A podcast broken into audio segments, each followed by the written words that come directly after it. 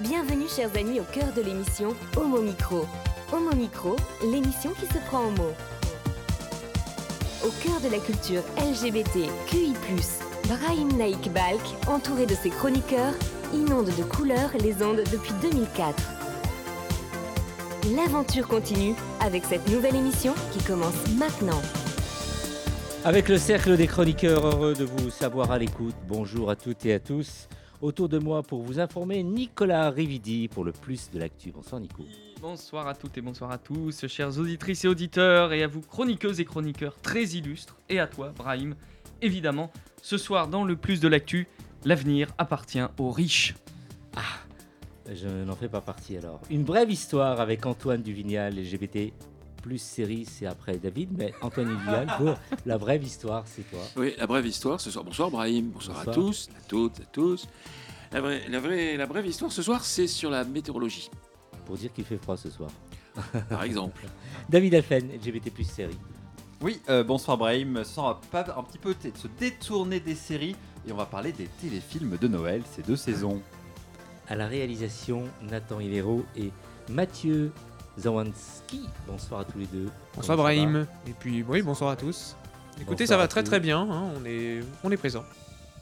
Homo Micro, l'invité du jour. Et on démarre notre 14e rendez-vous de l'année avec Annabelle Guiraud et son invité. Bonsoir Annabelle. Bonsoir à toutes et tous. Et oui, ce soir, je suis très fière d'interviewer Sophie Delannoy, directrice générale de la Fondation Le Refuge. Occasion de voir ensemble quelles ont été les grandes évolutions de ces derniers mois au sein de cette illustre organisation.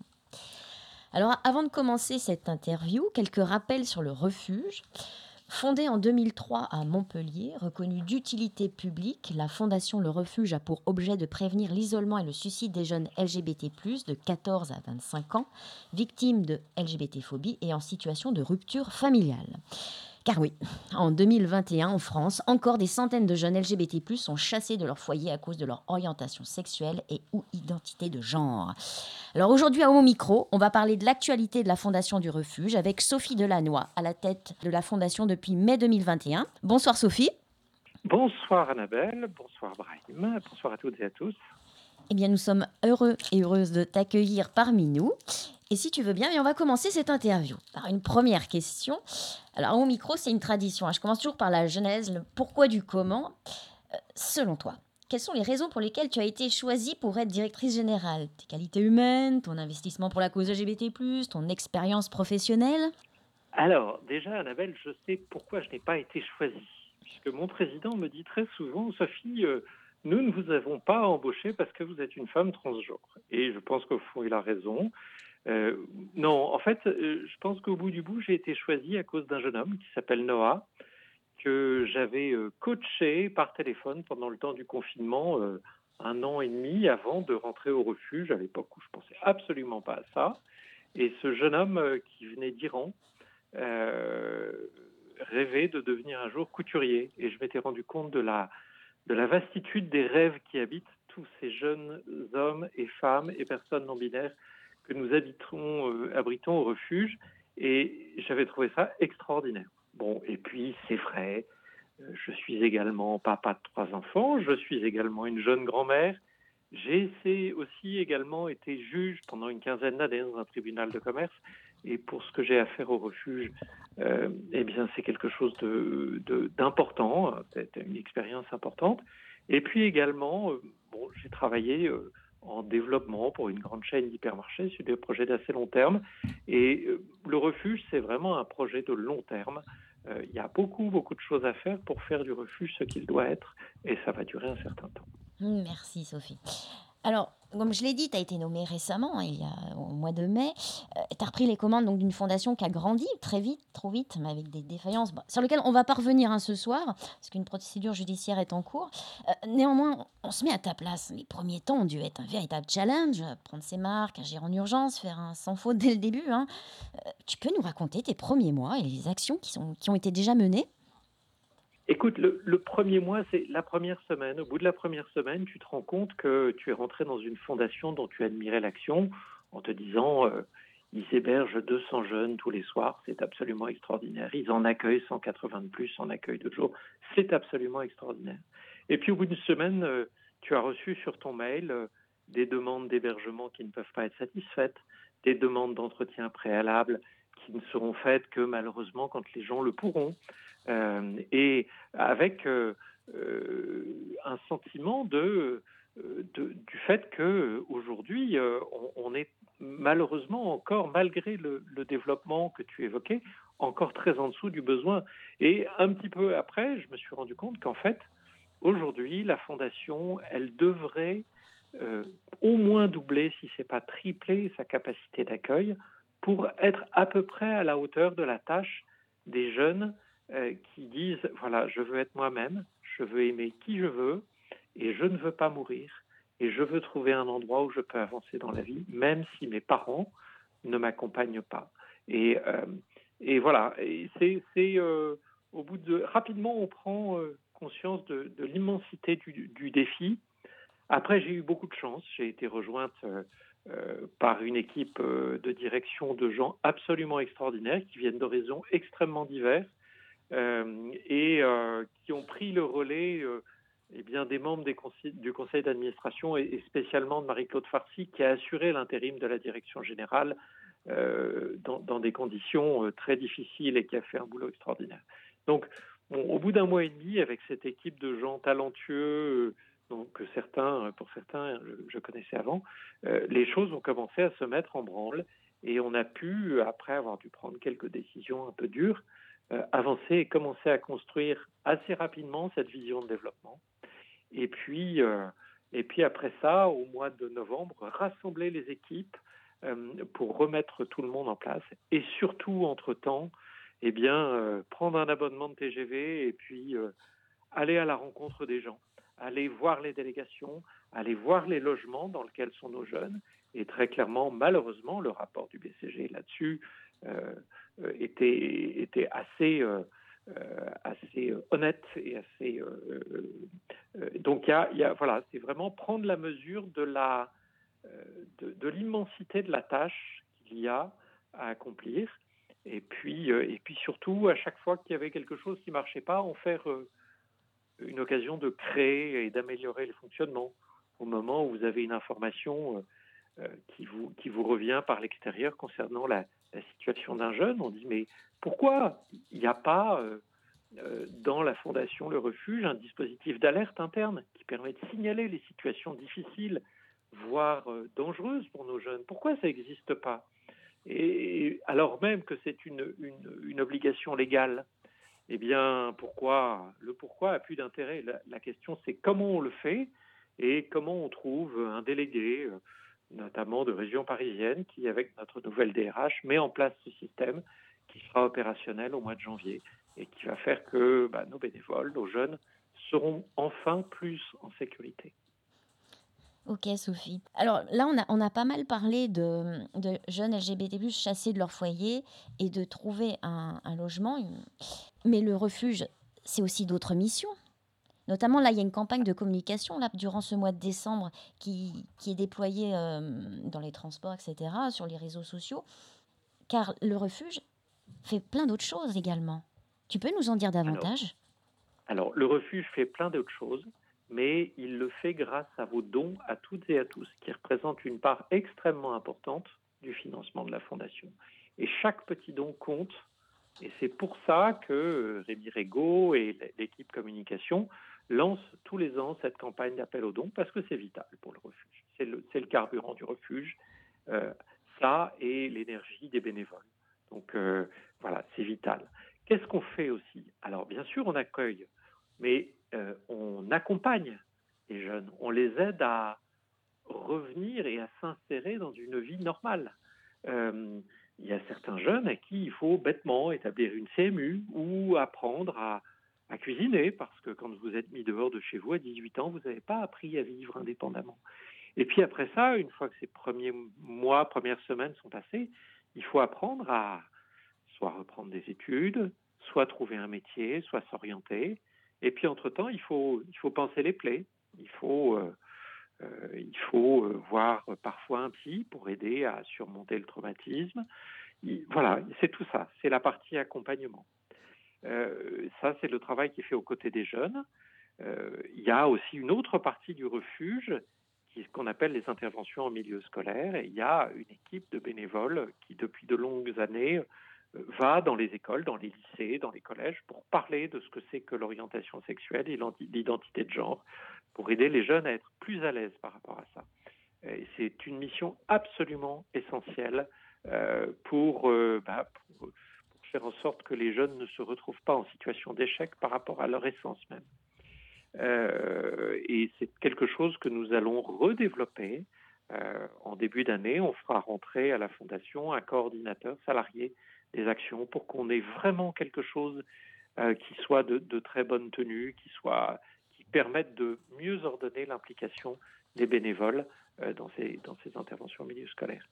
Alors, il y a une chose aussi qu'il va falloir, là, pour le coup, euh, euh, développer au, refuge, c'est le partage.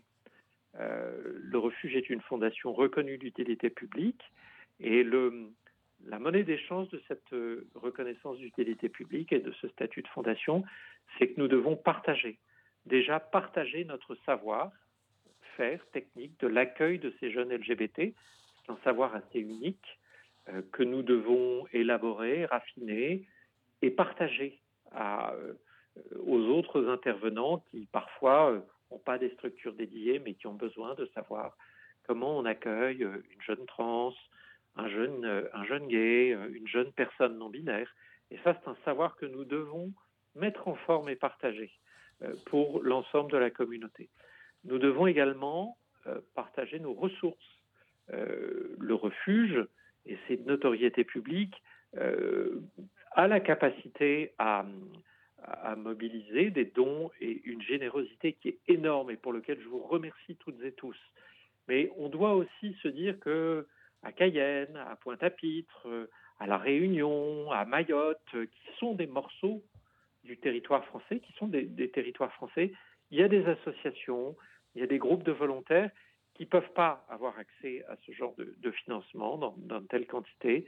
Et donc, une des choses que, l'on fera dans les années qui viennent, c'est trouver le moyen de partager ces ressources, euh, pas uniquement sur le plan du savoir, mais également euh, en termes de financement, euh, et, d'établir une vraie collaboration avec ces gens qui font, qui font un métier héroïque. Je pense à des gens comme Cap, Cap Caraïbes, comme Casavenir, comme Horizon, qui sont dans, dans ces territoires, et je suis encore très très loin d'en avoir fait le tour. Alors c'est très bien que tu, nous parles de cela, car il faut bien préciser que le refuge, c'est pas qu'à Paris ou c'est pas qu'à Montpellier, hein, c'est en France métropolitaine et aussi en Outre-mer. Tu peux nous raconter un peu comment ça s'organise? Alors, c'est 21 dispositifs en France et dans les dom-toms. C'est euh, un petit peu moins de 400 bénévoles euh, qui sont de tous horizons, de tous âges. Il y a, des jeunes, il y a des, il y a des très âgés, il y a, mais qui sont tous des gens euh, extrêmement engagés et, franchement euh, merveilleux, voilà, de générosité.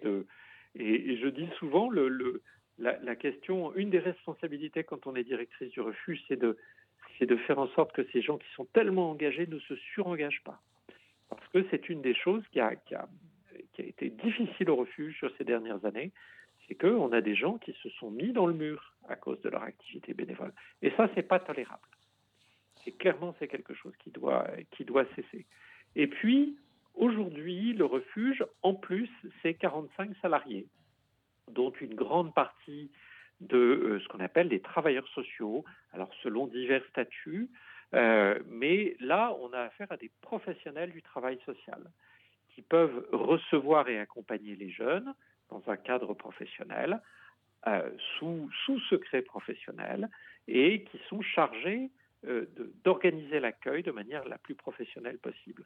Euh, on a embauché un nombre non négligeable de travailleurs sociaux depuis le mois de mai, et c'est pas fini, parce que c'est une fonction qui malheureusement n'était ni valorisée, ni vraiment encouragée au refuge, et pourtant elle est essentielle. Et je peux vous dire que moi, une de mes plus belles découvertes au refuge depuis mon arrivée, c'est euh, ces travailleurs sociaux. Qui sont, euh, c'est au moins autant un sacerdoce qu'un métier. Et ce sont des gens qui font des choses extraordinaires avec les jeunes.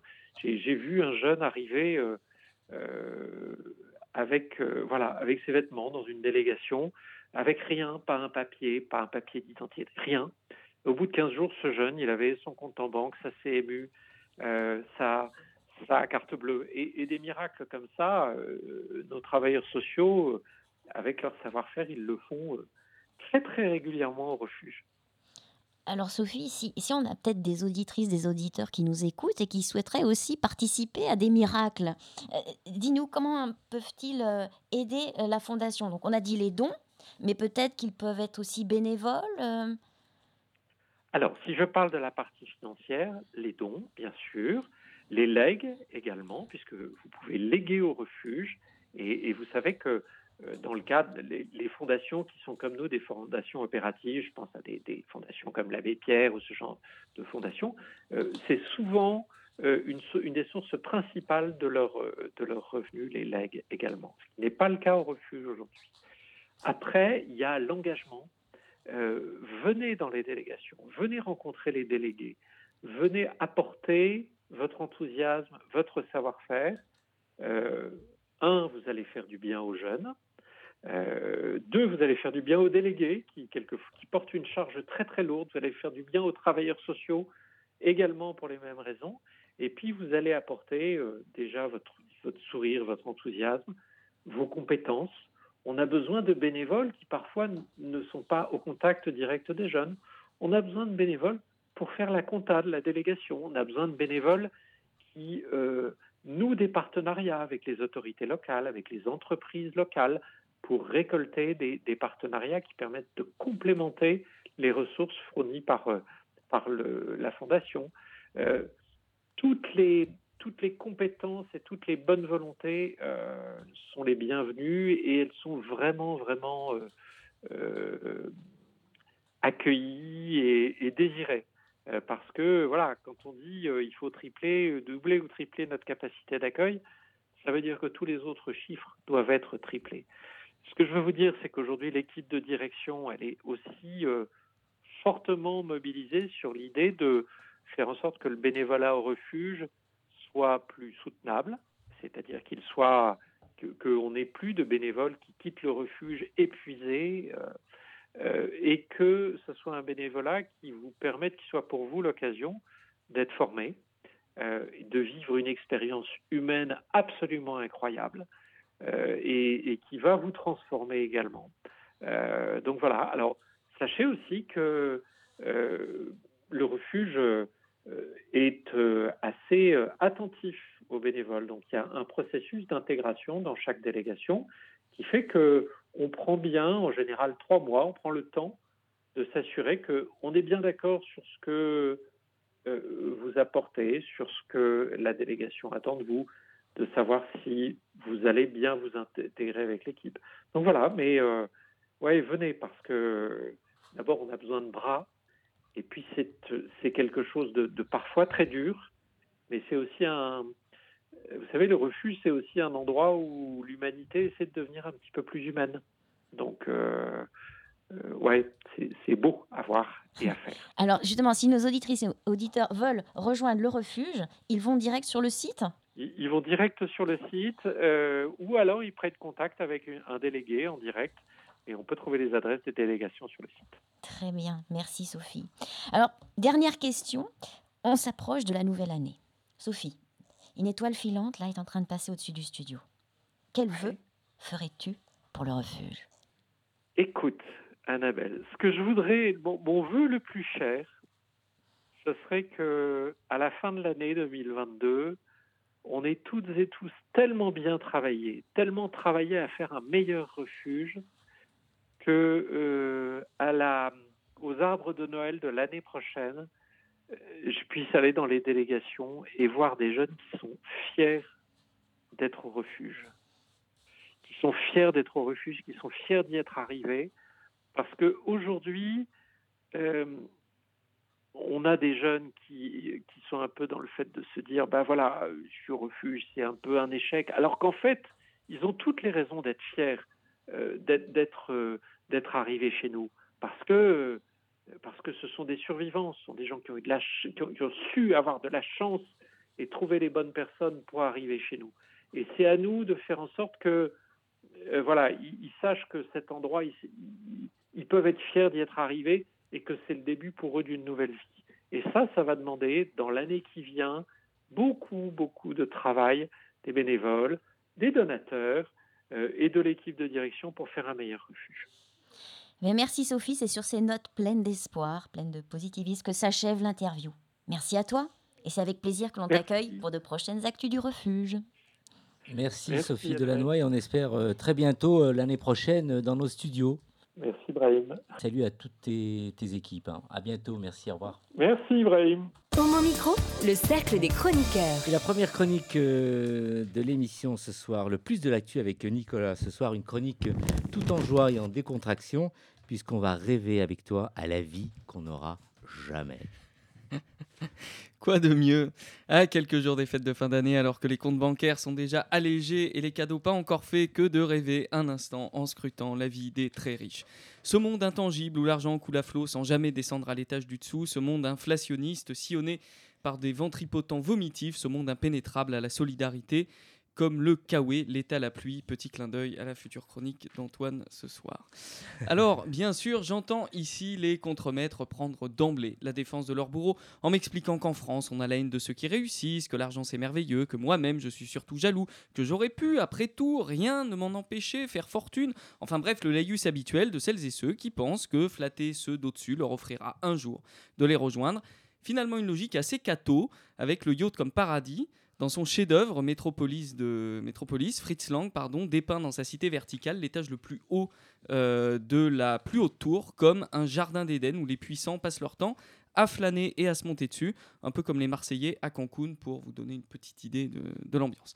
Et puis euh, d'ailleurs, euh, qu'est-ce qu'un riche ou une riche? Même si dans ce cas, il faut noter que le sexisme a aussi fait sa petite œuvre. Alors comme la classe moyenne, il est probablement difficile d'en trouver une définition œcuménique et surtout non relative. C'est-à-dire qu'ils mettent un seuil de façon absolue et non pas en rapport avec d'autres niveaux de revenus, par exemple. Pour ma part, je considérerais de façon très arbitraire que les gens riches sont ceux dont le patrimoine égale ou dépasse le million d'euros et qui ont des revenus annuels du même ordre de grandeur. En France, cela représente environ 716 000 personnes pour le patrimoine supérieur à 1 million d'euros et euh, probablement autour de 30 à 40 000, peut-être même un peu plus, foyers fiscaux dont les revenus annuels affichent des montants à peu près identiques. Il faut noter que ces chiffres ont bondi d'ailleurs depuis l'année dernière. Les sacrifiés de la crise Covid apprécieront de savoir qu'en haut, ça se passe de mieux en mieux, quand en bas, ça se passe de moins en moins bien. Mais voilà, le modèle, quoi qu'il soit encore profondément ancré, présente quelques fissures. Et la crise sanitaire récente que nous venons de vivre et par ricochet le rebond inflationniste qui va s'abattre sur nous ces prochains mois n'y seront peut-être pas totalement étrangers. Jusqu'à présent, il était de mise de ne pas trop attaquer les riches, surtout parce qu'ils créent du travail. C'est à vérifier. Il faut des riches. Nous avons besoin des riches. Nous vivons grâce aux riches. Merci les riches. Discours votif omettant de préciser que si les riches deviennent riches, c'est surtout parce que la société paye pour créer et maintenir des infrastructures de transport et de télécommunications et que nous avons construit collectivement un État stable.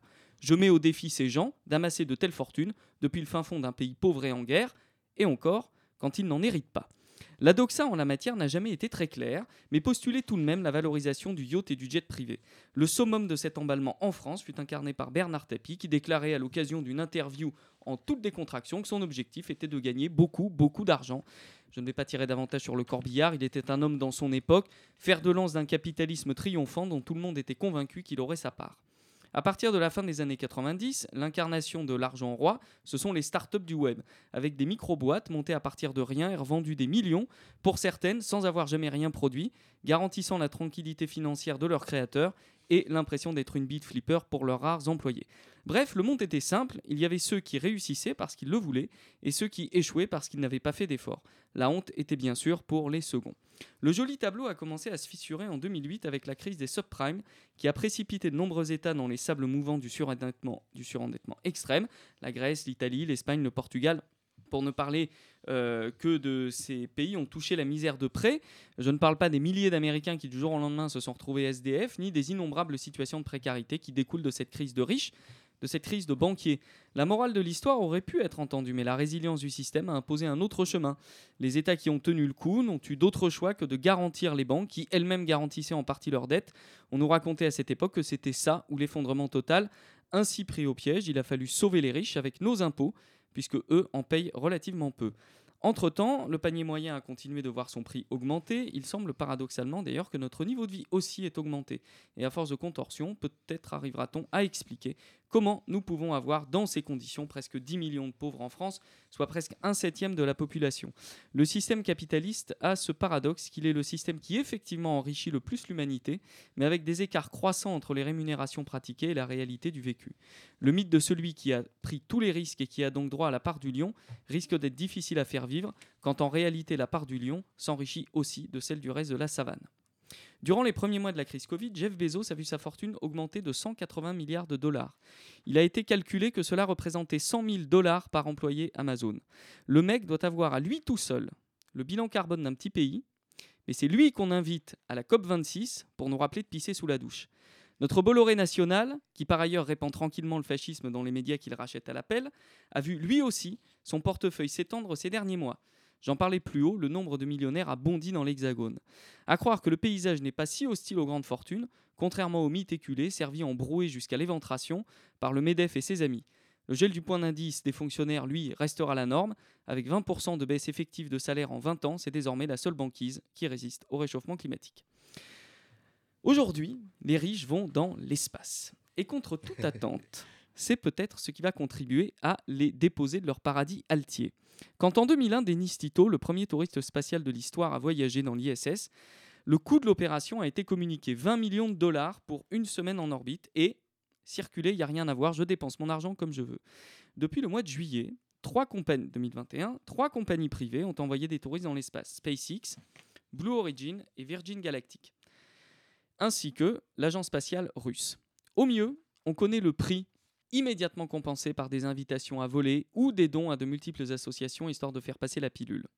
Au pire, le prix n'est même pas communiqué. Vous savez ce que cela signifie? C'est qu'il commence à avoir honte. Et c'est plutôt bon signe. Joyeux Noël Merci Nicolas. Alors, euh, c'est bon, c'est pas bon pour l'écologie d'ailleurs, euh, ça, de permettre aux riches de partir comme ça dans l'espace. Alors, un point technique. C'est vrai pour les fusées de SpaceX, des Russes, et euh, de euh, Virgin Galactic. La fusée de Jeff Bezos, elle fonctionne avec de l'oxygène et de l'hydrogène. Donc ça veut dire qu'elle produit de l'eau. Donc Ouais. sur la phase de vol, la fusée de Jeff Bezos est sans doute la moins polluante et la plus respectueuse de l'environnement. Donc je l'attaque sur le pognon, mais il faut lui rendre justice sur la partie technique où euh, là, euh, du coup, il n'est pas attaquable. C'est pour ça que je me lâche sur le reste. Merci Nicolas Rividi, l'homme qui pourrait sauver la gauche. Je te verrais bien un jour te lancer en politique. tu aurais des choses à dire et à Oui. faire. Quelqu'un va me lancer de la politique surtout.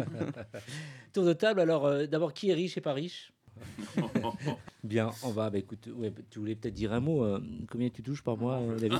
Je me disais que tu te demandais chez qui tu voulais passer Noël, c'est ça? Tu veux savoir quel est le meilleur parti pour avoir les, les meilleurs cadeaux euh, cette année Non, moi j'étais juste, à- j'étais juste à un moment donné perdu parce que je t'ai entendu dire euh, la bite de Flipper. Et donc je me demandais pourquoi tu parlais d'un zizi de dauphin. Mais après j'ai fini par rattacher les Bah oui, morceaux. oui. Je me suis dit la bite de Flipper. pour une fois que je parle pas de cul en plus, euh, profitez. C'est pour ça que j'étais chercher du cul là où il n'y en avait pas. Je me suis dit, tiens, pour une fois. euh, Pour une fois, il se tient. Mais bon, de toute façon, on va tous mourir, donc à quoi bon? Oui, voilà, c'est un peu le. Merci, Joyeux Noël. euh, merci Nicolas.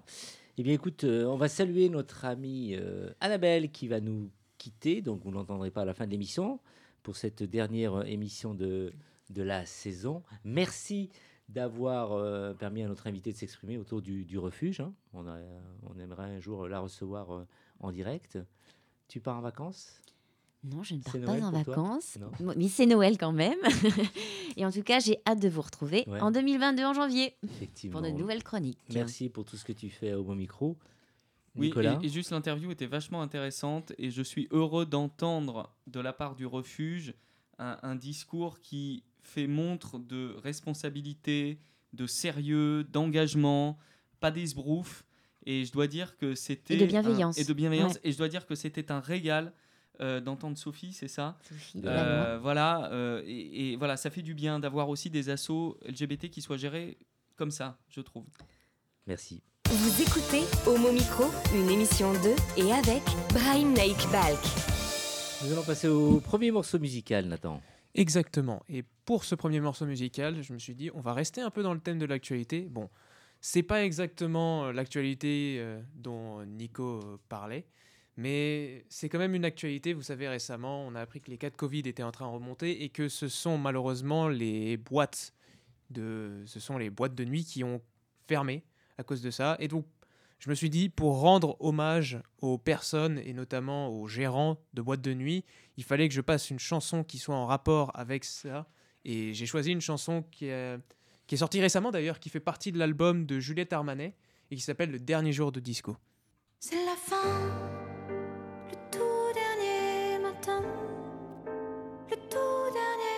le. La fin, le soleil au lointain s'écroule seul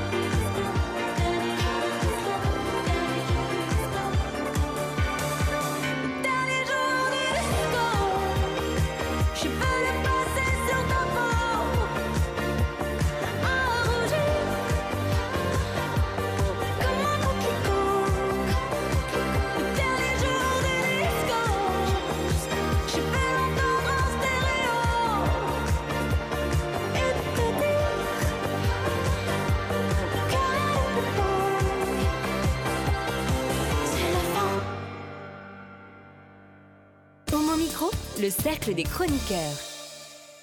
Représentation LGBT à la télévision avec David Alphen. Aujourd'hui, tu vas nous parler d'un sujet de saison, puisque on va allonger donc avec toi dans la magie de Noël et ses nombreux téléfilms. Alors allongé, je sais pas, Brahim, en tout cas plongé dans la magie de Noël, oui, ça c'est sûr. Parce que oui, Brahim, c'est kitsch, c'est coloré et ça se termine bien. Non, chères auditrices et auditeurs, je ne parle pas d'un rapport sexuel avec Casimir, mais des téléfilms de Noël. Dès 1898, oui oui, 1800, pas 1900, dès 1898, George Albert Smith mettait en scène un court-métrage de Noël alors que le cinéma existait à peine, sobrement intitulé Santa Claus, Père Noël. Ça dure 1 minute 20, à base d'effets de surimpression, d'enfants bien sages et de Papa Noël tout gentil, la graine du kitsch bienveillant à outrance était plantée. Depuis 1898, l'arbre cinématographique a bien grandi. Quand on pense Noël, on pense d'abord aux enfants. Les productions l'ont bien compris. Au cinéma, on sort euh, des films pour toute la famille, enfin, toute la famille, pas, forcément toutes les familles en tout cas, celles hétéronormatives en tout cas, à base de sapins, de Père Noël, de clochettes, de neige et, et toute l'iconographie de Noël largement démocratisée par les publicitaires avides de vendre des jouets et des produits spécial Noël comme une célèbre marque de cola qui l'a bien comprise. Et quand on est publicitaire, on veut plaire à tous sans froisser personne. Noël, c'est donc un papa, une maman et les deux bambins. Euh, mais quoi de mieux pour vendre des jouets et la magie de Noël qui va avec, euh, avec la dinde et les marrons que de rallonger ces spots publicitaires en faisant des spots publicitaires d'une heure trente qui imiteraient le cinéma, à savoir des téléfilms. Car oui, il ne faut pas se leurrer, comme l'avait dit un PDG de TF1, le téléfilm n'est pas là pour vous faire réfléchir sur la vie et le monde, mais pour vous, pour vous divertir, au point de vous endormir, de vous hypnotiser, pour que vous soyez captif au moment de la page de publicité. Le fameux, le fameux temps de cerveau disponible. Autant dire que dans cet objectif marketing qui existe depuis les premières réclames à la télévision, les LGBT n'avaient absolument pas leur place, ni pour les adultes conservateurs et encore moins pour les enfants que l'on pourrait influencer avec nos mœurs perverses de LGBT. Guillemets, guillemets, guillemets, évidemment. Le téléfilm de Noël en quelques mots. Bah, en général, c'est un homme ou une femme qui rencontre son opposé, aussi bien de genre que de caractère. Petit exemple, allez, un amoureux, un amoureux de la vie, le trop ambitieux en bouffer les autres, rencontre sa belle dulcinée lors d'une intervention euh, d'affaires à la campagne. Elle prend le temps de profiter de la vie. Elle, elle sait s'emmerder avec panache. Euh, c'est aussi une amoureuse inconditionnelle de Noël, alors que lui, c'est un gros grincheux qui n'aime pas les fêtes de fin d'année, probablement depuis la mort de son chien un soir de Noël. Et il est venu transformer l'usine de bonbons locale en usine de charbon. Malheur. Le scénario est interchangeable à volonté, hein, choisissez le contexte et le sexe de vos héros, tant que ce sont évidemment des héros de genre opposé. Bref, c'est très grand public, c'est très prémâché, voire même prédigéré, et souvent, soyons honnêtes, ça fonctionne redoutablement bien. Ce n'est pas pour rien que les productions des films de Noël explosent un peu plus chaque année, les Américains sont les rois de ce genre de production, suivis de près par les Anglais et les Allemands. Et l'année dernière, événement, alors qu'on était tous enfermés chez nous à cause de la méchante Covid, badaboum, les chaînes décident de produire de diffuser des téléfilms de Noël LGBT friendly. D'amener la fameuse idéologie LGBT directement au sein des foyers, dans l'intimité des gens. Là. Charles-Édouard de Versailles peut zapper par hasard sur une histoire d'amour entre deux hommes ou deux femmes sous la neige alors qu'il se préparait à regarder un discours de Éric Zemmour. Revenons à nos moutons il y avait déjà eu des tentatives bienveillantes d'amener des personnages LGBT dans les films de Noël ces dernières années, souvent un couple de personnages très secondaires, très monogames, très mariés, très hétéronormés dans leur façon d'être en couple, mais soyons réalistes, même les couples hétéros sont beaucoup trop hétéronormés dans les films de Noël. Il faut bien faire honneur au petit Jésus. Mais l'an dernier, ce sont trois films grand public avec au centre des héros LGBT qui ont été diffusés à la télévision américaine. D'abord, The Christmas Setup sur Lifetime, la chaîne spécialiste du téléfilm aux États-Unis, je ne vous résume pas le film, hein, je l'ai déjà fait plus tôt, hein, c'est toujours la même histoire. Pour valider et soutenir le couple de héros gays, deux jeunes hommes, il faut rassurer la ménagère quand même, et c'est Fran Drescher, l'inoubliable Fran de la série Une nounou d'enfer sur M6, qui interprète la maman de l'un de ces deux héros gays. J'ai vu The Christmas Setup euh, l'an dernier à sa sortie, ça se regarde gentiment, hein, euh, mais ma grande question c'était, et en France, est-ce que euh, ce genre de téléfilm peut être diffusé chez nous? Peut-être sur W9 et encore, et en fait, bah écoutez, j'ai été mauvaise langue. C'est TF1, il y a quelques semaines, cette année, qui a diffusé le téléfilm avec Fran Drescher en plein milieu de l'après-midi. The Christmas Setup, qu'on pourrait traduire euh, par le rencard arrangé de Noël, est euh, devenu sur TF1 un Noël d'enfer, ne pas trop perturber les fans de la nounou. Même sort pour le téléfilm Dashing in December sur Paramount. Tout pareil, euh, sauf que la validation de ce programme LGBT auprès du grand public vient cette fois-ci euh, par le casting d'une autre comédienne adorée euh, des femmes et des homos, Andy McDowell, l'héroïne de Un jour sans fin et Quatre mariages et un enterrement. Par contre, je ne crois pas que ce film ait eu pour l'instant le droit à une diffusion française pour le moment. Du côté de ces dames, c'est Kristen Stewart, l'héroïne de Twilight, qui tombe amoureuse d'une autre femme dans Happiest Season. Happiest Season bénéficie d'ailleurs d'une production plus riche que les films dont je viens de parler, car la Covid a transformé un film de cinéma en un téléfilm diffusé sur Hulu. Le film devait sortir en salle, mais les salles de cinéma étaient fermées. Sony a donc décidé de le diffuser directement à la télévision. Et franchement, c'était le plus réussi des trois, de ceux que, dont je viens de parler à l'instant. C'est tout simplement l'histoire d'un couple de femmes qui révèlent leur relation aux parents conservateurs de l'une d'elles le jour de Noël. Et ça passe, et ça se passe bah, comme un repas de Noël, quoi, en famille, donc pas très bien. Mais euh, même si on peut se surprendre et se féliciter de la présence de téléfilms de Noël LGBT à la télévision euh, L'année passée, le cinéma, euh, considéré encore comme un divertissement pour hommes hétéros, n'a pas eu le droit à des représentations de couples LGBT dans ses drames et ses comédies grand public. C'est bien dommage. Je regrette donc vraiment que Happiest Season ne soit pas sorti dans les salles obscures comme prévu. Mais aussi kitsch et bienveillant à outrance que puissent être ces programmes, c'est en réalité l'extrême absolu de la banalisation des LGBT à la télévision. C'est totalement nécessaire. On ne peut pas mieux démocratiser et déconstruire l'image ultra sexualisée des LGBT qu'en nous incluant dans des téléfilms de Noël rose bonbon et tout doux, tout sucré, où le sexe, peu importe son orientation sexuelle, se limite de toute façon à un bisou et quelques vagues scènes torse nu sous la couette. Et ton conseil télé euh, de, la semaine euh, Eh bien, je vous conseille tout d'abord euh, Single All the Way sur Netflix, euh, l'histoire d'un couple gay, une romance gay à Noël qui est sortie il y a quelques jours, et ce que je viens je viens d'en parler, Happiest Season, euh, que vous pouvez retrouver en VOD, en vidéo à la demande et en DVD en France, sous le titre toujours très inspiré hein, par les traducteurs français, Ma belle famille, Noël et moi. Merci David. Euh, Ça te prend combien de temps de regarder les séries en général euh, dans une semaine?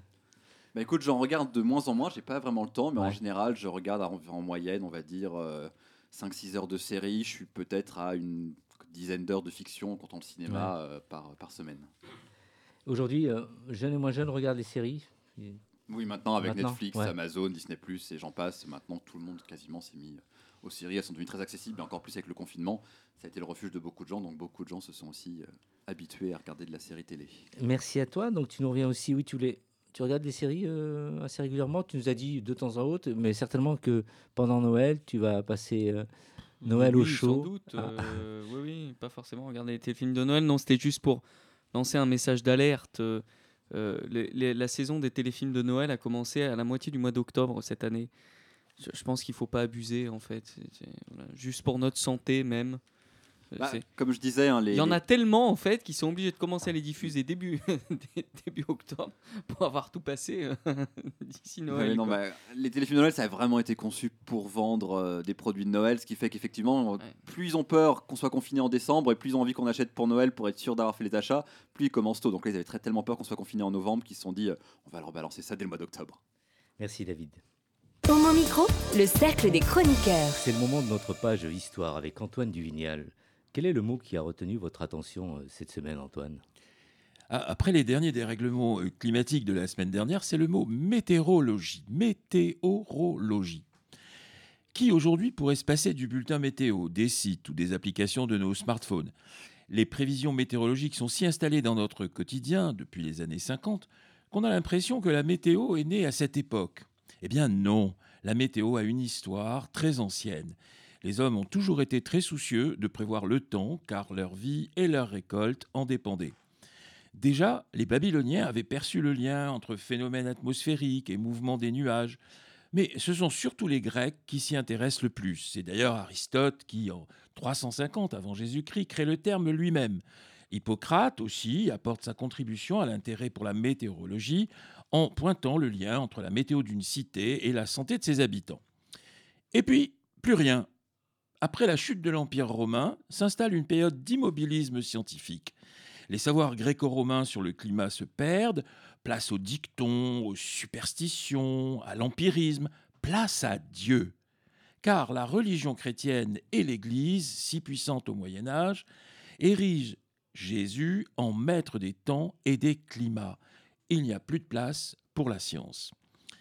Cette régression se poursuit jusqu'à la Renaissance. Là se situent les premiers pas de la météo. Nous voyons apparaître de grandes figures. C'est Léonard de Vinci, qui veut savoir d'où vient le vent, qui invente la girouette. Un objet, certes, qui peut prêter un sourire, mais qui constitue tout de même le premier véritable instrument météorologique. C'est Galilée qui, à la fin du, 15e siècle, siècle, invente le thermomètre, et Torricelli, son élève, qui un peu plus tard met au point le baromètre. Voilà, les instruments fondamentaux sont en place, mais il ne s'agit encore que de mesurer. Avec les Lumières arrivent encore d'autres innovations. C'est par exemple Benjamin Franklin qui observe que les systèmes météorologiques vont d'ouest en est et qui publie même une carte du, Gulf Stream. C'est lui aussi qui arrive à prouver que la foudre est un phénomène électrique. Mais la bonne idée, la grande idée, c'est la conception des réseaux météorologiques. Quoi de mieux qu'un vaste réseau de stations reliées entre elles qui se communiquent des informations? Le 14 novembre 1854, une violente tempête provoque le naufrage de 41 navires français en mer Noire pendant la guerre de Crimée. La tempête avait traversé toute l'Europe de l'Ouest sans que personne ne soit en mesure de signaler ou de prévenir le danger. Face à ce désastre, Napoléon III demande au directeur de l'Observatoire de Paris, Urbain Le Verrier, de mettre en place un vaste réseau de stations météorologiques couvrant l'ensemble de l'Europe et mettant à profit la récente innovation du télégraphe électrique. Les réseaux d'observation qui apparaissent alors sont français, anglais, américains. Seulement voilà, ils sont indépendants. Et une information météo cruciale risque de ne pas être transmise pour le bien de tous. Il faut trouver un accord mettant en place la possibilité d'échanger des informations relatives au temps. Eh bien, c'est chose faite en 1873 avec la création de l'Organisation météorologique internationale. La météorologie bascule alors définitivement de mesure dans la prévision. Elle devient ce qu'elle est aujourd'hui, une science aidée de la technologie la plus, la technologie la plus moderne, avec radar, satellite, informatique. Prévoir le temps devient systématique. Pour autant, doit-on se considérer protégé des caprices des éléments? Pas totalement, car la météo se trompe encore. Souvenons-nous pourtant des efforts de tous ceux qui l'ont fait naître. Merci Antoine. Vous écoutez Homo Micro, une émission de et avec Brahim Naik Balk. Musique, Nathan. Oui, euh, et pour cette musique, je me suis dit il fallait que je prenne un titre qui soit en rapport avec la chronique d'Antoine. Alors, j'ai appris récemment qu'il y avait la chronique, enfin, il y avait une chanson de Henri Salvador qui était Monsieur Météo. Malheureusement, je n'ai pas eu le temps de l'apprendre parce que je pensais euh, que ça soit bien et que ça Ils le sans même problème. pourtant. T'aurais Oui. pu la choisir. C'est vrai, j'aurais pu la choisir, mais j'y ai pas pensé sur le coup. Oui. oh là là. Je vous jure. Voilà. Non, il fallait, faut bien C'est incroyable, hein, je vous promets. hein. À la radio, c'est c'est toujours comme ça. Mais bon. J'ai décidé de choisir une chanson qui parle peut-être un peu plus aux gens et aux jeunes notamment, avec euh, notamment cet artiste qui est très connu parce qu'il a sorti son dernier album récemment, c'était la semaine dernière, un rappeur forcément français qui vient de Caen. Je parle forcément d'Orelsan, qui est probablement euh, actuellement un, un artiste qui euh, reste peut-être encore montant, mais qui est toujours confirmé, qui fera notamment un très très bon parcours euh, au niveau de son Zénith, parce qu'il a déjà promu sa tournée euh, au Zénith, c'était je crois c'est en juin 2022. Tous les tickets d'ailleurs ont été euh, vendus en je crois en une heure, donc c'était assez incroyable. Mais en ce moment, on va s'écouter ce magnifique featuring qu'il a fait avec Stromae sur son premier album qui s'appelle La pluie.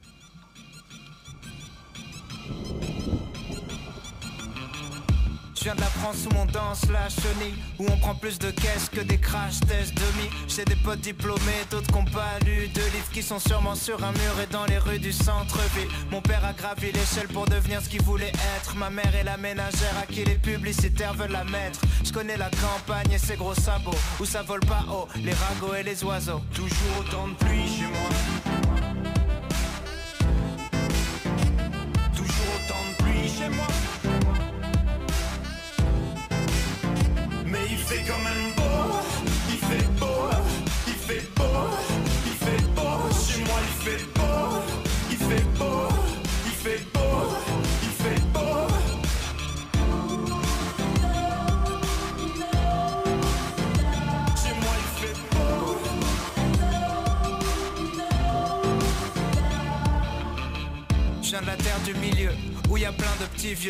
chômage et la tisane forment un cercle vicieux, où on critique les invités qui viennent de partir. C'est pas qu'on est lent, c'est qu'on prend notre temps pour réfléchir. Je de la classe moyenne, moyennement classe, où tout le monde cherche une place. Julien Clerc dans le monospace, je freestyle est dans ma tête sur le bruit des essuie-glaces. Y a la pluie en featuring dans toutes mes phrases. Toujours autant de pluie chez moi.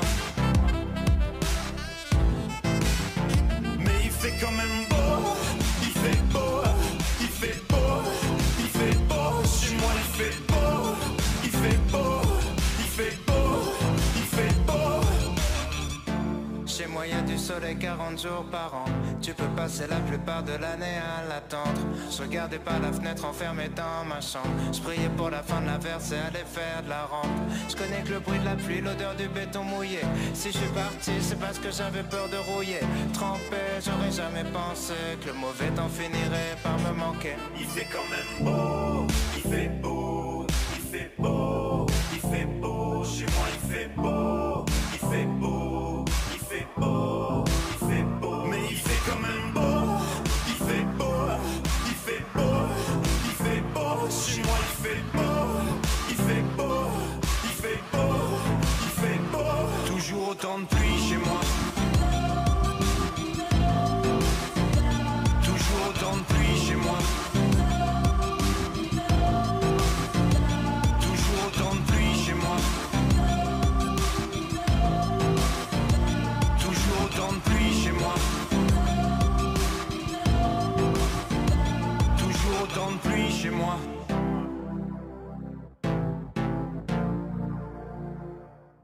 De retour à Home Micro, je suis toujours avec euh, Antoine Duvignal, David Alphen, Nicolas Rividier à la réalisation, Mathieu et Nathan. Et là, ce soir, il fait son retour parmi nous dans C'est à lire.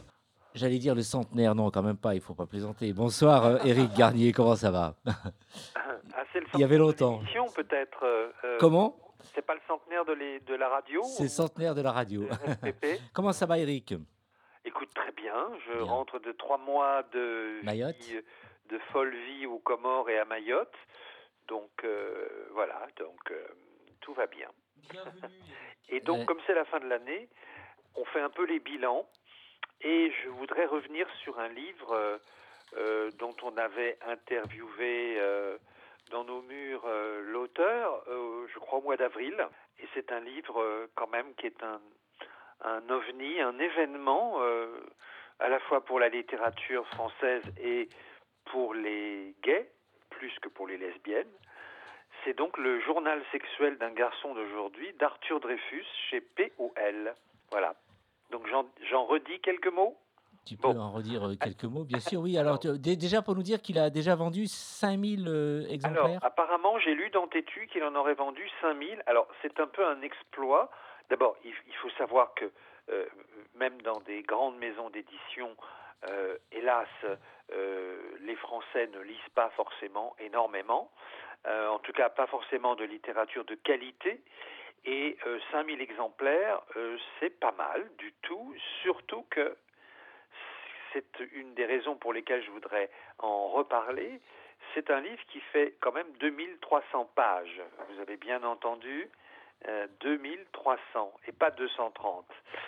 Il est très épais, très lourd, donc on ne peut pas le transporter comme ça. Vous ne pouvez pas l'emporter dans une valise. Alors vous avez un supplément euh, de bagages à l'aéroport. Et puis, il est écrit en pages très très fines, comme les, pages de la Pléiade. Euh, il est très lourd, il est très épais, euh, et il est aussi, surtout, euh, tout à fait euh, troublant, euh, intéressant, euh, dérou- déroutant, dérangeant, excitant. C'est ce, journal donc d'Arthur Dreyfus. Alors, euh, il n'y a jamais eu euh, de, de, d'art- de livre comme ça dans la littérature française. Un, un jeune homme de 34 ans qui sort comme ça, on- dont on sort un journal. Un roman, c'est pareil. hein, jamais ça n'a atteint 2300 pages. Alors, ce n'est pas pour faire un coup littéraire, hein, parce que pour la maison d'édition, c'est quand même risqué.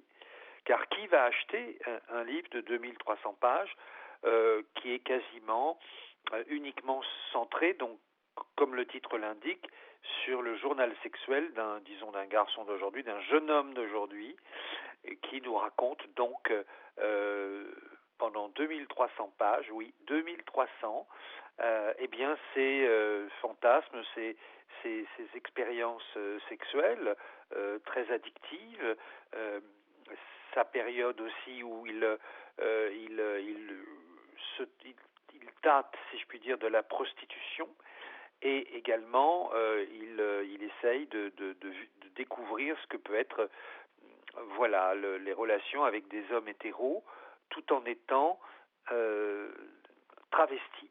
Euh, donc il y a toute une série de- des pages où il raconte comment il se prépare euh, et comment voilà il, ce qu'il ressent, qui n'est pas la même chose que quand il fait l'amour avec des, plans hétéros, des plans homo, pardon. Alors, on peut, on peut reprocher plein de choses à. J'ai entendu pas mal de choses. Dire oui, les, les égaux d'Arthur Dreyfus sur 2300 pages, on doit s'emmerder. Pas du tout. Euh, c'est un écrivain. C'est surtout ça qu'il faut dire. hein. c'est quelqu'un qui, euh, d'ailleurs, euh, est, un, est un passionné de, littérature, hein, car on ne peut pas comme ça sortir un tel livre, 2300 pages écrites serrées, sans avoir voilà une foi en la littérature et en- un amour de l'homosexualité aussi. Voilà. Alors il n'y a pas de femme dans ce livre, donc il se coupe un peu de toute une série de, lectrices possibles, quoique ce serait intéressant que nos, camarades de ES lisent peut-être quelques pages euh, et, nous disent si ça lui leur tombe des mains ou pas. En tout cas, c'est une enquête, euh, une auto-enquête passionnante, dérangeante, car il n'hésite pas à, dire de façon parfois poétique et souvent très crue tous ses fantasmes, et pas seulement la réalisation de ces fantasmes, euh, à la queue leu si je puis dire, certains jours. Et euh, il ne se ménage pas, ni euh, physiquement, ni surtout dans la mise à nu de lui-même. C'est souvent très bandant, très excitant. Ça fait rêver aussi pour nous qui sommes des voilà des gens plutôt petits consommateurs, on va dire. Euh, voilà, je sais qu'un de nos chroniqueurs l'a lu. euh, notre chroniqueur dont j'ai oublié le prénom, mais qui vient d'avoir un prix du roman gay. Euh, je crois que c'est son mari qui l'a lu. lui, il n'a pas encore terminé. Tu parles de Étienne. Voilà, Bon Étienne. ouais. Et euh, donc c'est un événement, c'est-à-dire c'est un livre que vous ne pouvez pas lire euh, en rapidement, bien sûr. C'est un livre qui doit vous accompagner. Ça peut durer des mois et des années. Euh, et euh, voilà, on, est avec lui, Ouais. on est dans sa tête, dans son dans son slip. Eric, on est dans son style, comme tu dis. Alors, euh, avant de laisser la parole un peu à, à Antoine, qui veut dire deux mots, qu'est-ce que tu as retenu? Il y a une anecdote un peu sexuelle que tu as retenue de. Oh, il y en a de- tellement. non, non. une, une que tu as retenue qui t'a marqué. Ah bah alors il y a une scène où là vraiment j'espère que personne de sa famille n'a lu cette longue scène. C'est quoi cette scène? Euh, bah, il, il est à Lyon, sa ville natale, il retrouve un, un- un pote de Facebook, Ouais. et puis euh, euh, bah, il se trouve qu'ils font une partouze, et là il Oh, bah, est partouze, vraiment, ça, euh, il est vraiment euh, un peu la, le chien ou la chienne de ces mecs. Ah, il Et, joue euh, la chienne et euh, la chienne. et c'est décrit le chien et la chienne de mecs. oui. extrêmement réaliste Les deux. et, et cru, et il enregistre, euh, car euh, c'est toujours quelqu'un qui, quand on Ah, il enregistre fait l'amour pour, pour pouvoir écrire, ou s'il euh, ou si écrire pour lui, c'est aussi continuer à faire l'amour. Mais à un moment, avec son téléphone, il enregistre les dialogues, euh, Ouais. les conversations qu'il y a euh, pendant la dernière demi-heure de leur partouze, où il est un objet sexuel vraiment dans les dans, dans des dans des postures, des, des, des circonstances. Il faut il faut avoir du courage pour Ouais. décrire ça, Eric, décrire. va. Et là, euh, et il retranscrit ensuite les conversations. Euh, voilà, c'est hallucinant de. Eric, tu voulais dire deux mots Oh oui, oui, vraiment deux mots, deux mots, parce que euh, moi, moi j'ai juste eu l'occasion de, de lire euh, quelques pages du livre euh, en debout dans une librairie, ce qui n'est pas la meilleure position d'ailleurs pour lire euh, Arthur, euh, voilà. Et et, euh, et donc, euh, non, c'est très, très, très, très bien écrit, euh, voilà. Et ça me fait furieusement penser à Trix, qui est Trix, c'est le livre de ce, du sinistrement connu Renaud Camus pour le grand remplacement, qui avait à la fin des années 70 écrit un livre donc qui s'appelait Trix où il racontait tous ses coups. Et c'était exactement, bon, littéralement, c'est peut-être un petit peu moins pas lu, bien. mais est-ce le même style Ah, c'est peut-être le, style est sans doute différent, Ouais, mais ouais. mais euh, voilà, c'était le seul livre des, de la fin des années 70 qui qui tournait la page Oui, du oui. mal-vivre Et c'est la même homosexuel. Merci Eric. POL. Merci Antoine, merci euh, Nicolas, merci David, merci aux réalisateurs Nathan et Bonne fête à tous. À très très vite. Bonne fête à toutes et à tous. Ciao ciao. Hey Oh non Cette émission est maintenant terminée. Mais Un conseil Retrouvez l'ensemble des podcasts d'Homo Micro, l'émission qui se prend au mot, sur toutes les bonnes plateformes de streaming.